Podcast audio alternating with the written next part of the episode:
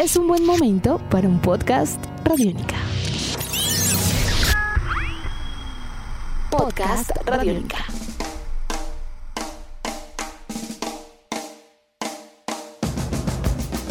Bueno, bienvenidos a una edición más de Tribuna Radiónica, un podcast dedicado al deporte, a la vida y a las historias de vida alrededor del deporte. La pasión del fútbol se vive con dos colores claramente, dos hinchadas, dos equipos, dos eh, maneras de pensar distintas que se ven en un rectángulo de juego y que disputan un juego o un partido mejor que muchas veces eh, genera y desata muchas pasiones. En Colombia, en el último tiempo, se han tenido que vivir esos partidos eh, de un solo color, de una sola pasión, de una sola óptica. Las hinchadas visitantes no han tenido cabida en los escenarios deportivos, se han presentado en el último tiempo, en este último par de años, distintas eh, representaciones y situaciones de mal comportamiento de los aficionados que obviamente han alejado a las familias de los estadios. Pues eh, esta historia aparentemente va a comenzar a cambiar los aficionados visitantes van a poder devolverle el colorido a un partido de fútbol como tal, el enfrentamiento de hinchas o de equipos de fútbol de, color azul, rojo, rojo, verde, verde, azul, va a ser una constante en las tribunas nuevamente. La Comisión Nacional de Seguridad, Comodidad y Convivencia en el Fútbol que maneja la, la cartera del Viceministerio del Interior, ha diseñado un proyecto llamado Clásicos de Convivencia que permite o cuyo objetivo es el darle cabida a las barras de fútbol visitantes a los estadios de fútbol y que hayan demostrado buen comportamiento dentro y fuera de los escenarios deportivos a los estadios locales. Esta es una idea y una propuesta bastante interesante. Es una propuesta obviamente que busca romper con todos los esquemas de trabajo que se venían desarrollando anteriormente con las barras y con eh, la permisión de ingreso de hinchada visitante a los estadios y tiene también unos matices interesantes para destacar. ¿Por qué? Esta iniciativa eh, que se ha concertado con las barras eh, y los clubes como tal debe tener sí o sí la autorización y más adelante nos lo va a explicar el viceministro del Interior Luis Ernesto Gómez. Debe contar con la autorización de las autoridades locales para que puedan entrar a la ciudad y posteriormente al escenario deportivo, es decir, con los alcaldes se realizó una primera dinámica interesante en Manizales en el marco del partido entre Once Caldas y Atlético Nacional. Interesante por la cantidad de afición que aglomera el equipo Atlético Nacional, el equipo verdolaga, y que permitió un desplazamiento masivo de hinchas de distintos puntos del país. También la idea es desarrollarlo no solamente con partidos clase A, sino también con eh, clásicos eh, que se han venido desarrollando entre equipos de otras eh, ciudades. Los integrantes de las barras que deseen asistir a estos clásicos tienen, y la condición indispensable es, deben ser mayores de edad y no tener ningún tipo de antecedentes judiciales para poder tener este tipo de acompañamiento. La barra a la que pertenecen no debe haber generado ningún tipo de alteración de convivencia dentro y fuera de los estadios ni en sus desplazamientos a partidos anteriores y que no hayan tenido la posibilidad de haber infringido hasta normas de tránsito. Este es un tema también importante porque muchas veces eh, no solamente se cometen faltas al orden público, sino también a otro tipo de renglones jurídicos y que se encuentran en el marco de la ley. Bueno, el Ministerio del Interior aparentemente ha tomado esta iniciativa con eh, alcaldías de Manizales, Bogotá, Medellín, Cali, Barranquilla, diseñaron estudios técnicos, eh, también eh, académicos, diseños también estructurales para saber cómo pueden acomodarse los hinchas visitantes en los distintos escenarios del país sin que tengan ningún tipo de inconveniente y obviamente tecnificar un poco más la seguridad en los estadios del país.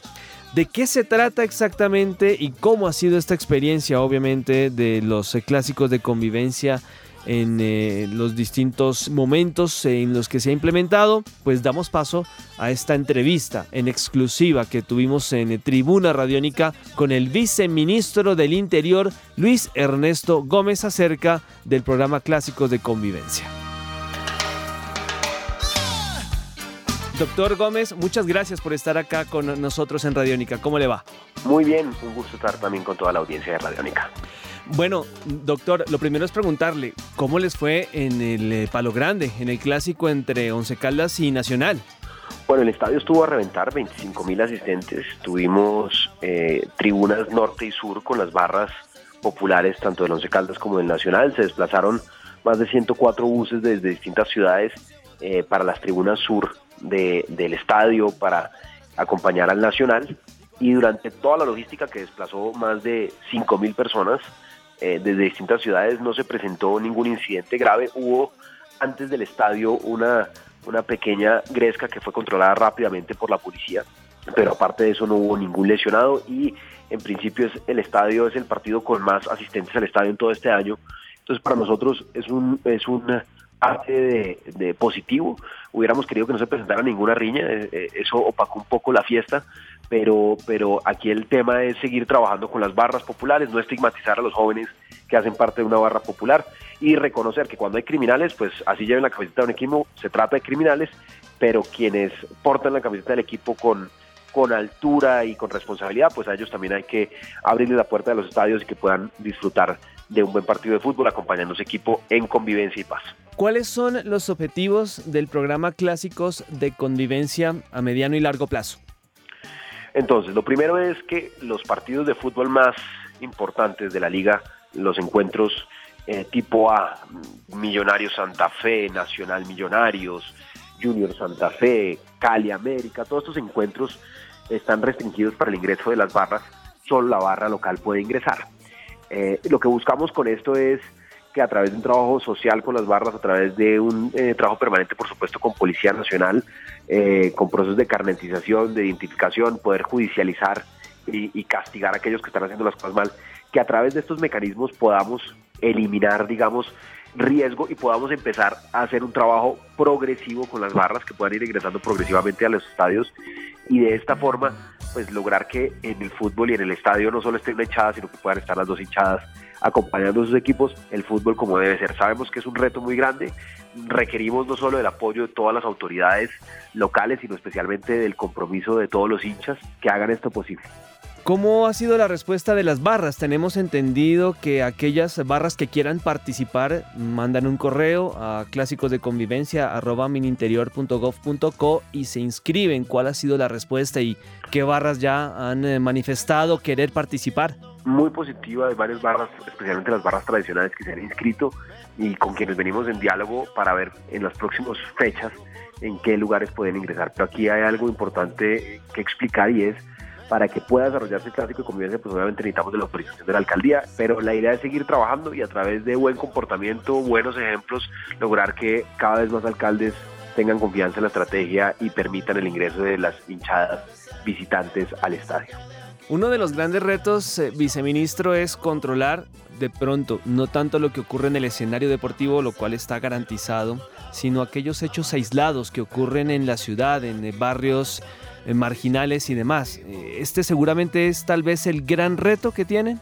Es un tema fundamental, sin lugar a dudas no se trata solo de seguridad y convivencia dentro del estadio, sino también afuera del estadio. De hecho, eh, en este clásico Once Caldas Nacional, dentro del estadio no se presentó ningún incidente, eso fue a las afueras del estadio, unas dos, tres horas antes del ingreso, y por eso la presencia de Policía Nacional y Fuerza Pública se vuelve determinante.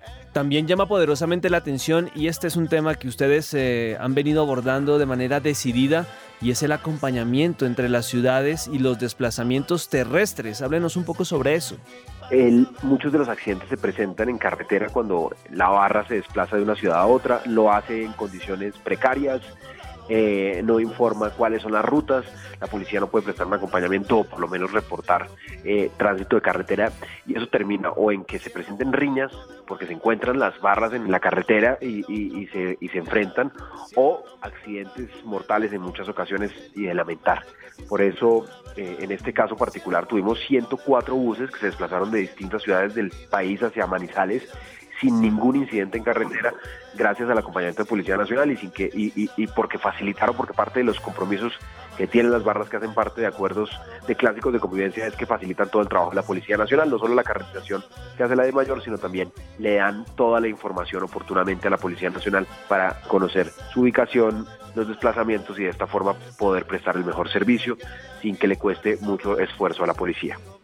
Bueno, viceministro, ya para terminar, mm, ¿cómo le fue en el Palo Grande a usted? ¿Se sintió cómodo? El partido estuvo interesante, ¿no? De ida y vuelta. Sí, sí, sí, fue un partido bien tenso. Yo estuve eh, acompañando un rato en la tribuna sur de, con el Nacional, otro rato en la tribuna norte con la barra eh, Holocausto Norte de, del Once Caldas. Pues la verdad, considero que, cometemos un error estigmatizando a los jóvenes que hacen parte de las barras, hay jóvenes muy valiosos con todo el ánimo de trabajar. El ambiente fue muy bueno, evidentemente, eh, pues un clásico con estadio lleno y con las dos hinchadas, el estadio mitad y mitad, pues fue gran emoción y por eso lamentamos que esa buena experiencia que se vivió dentro del estadio haya sido opacada marginalmente por una por un incidente dos horas antes en una zona de Manizales.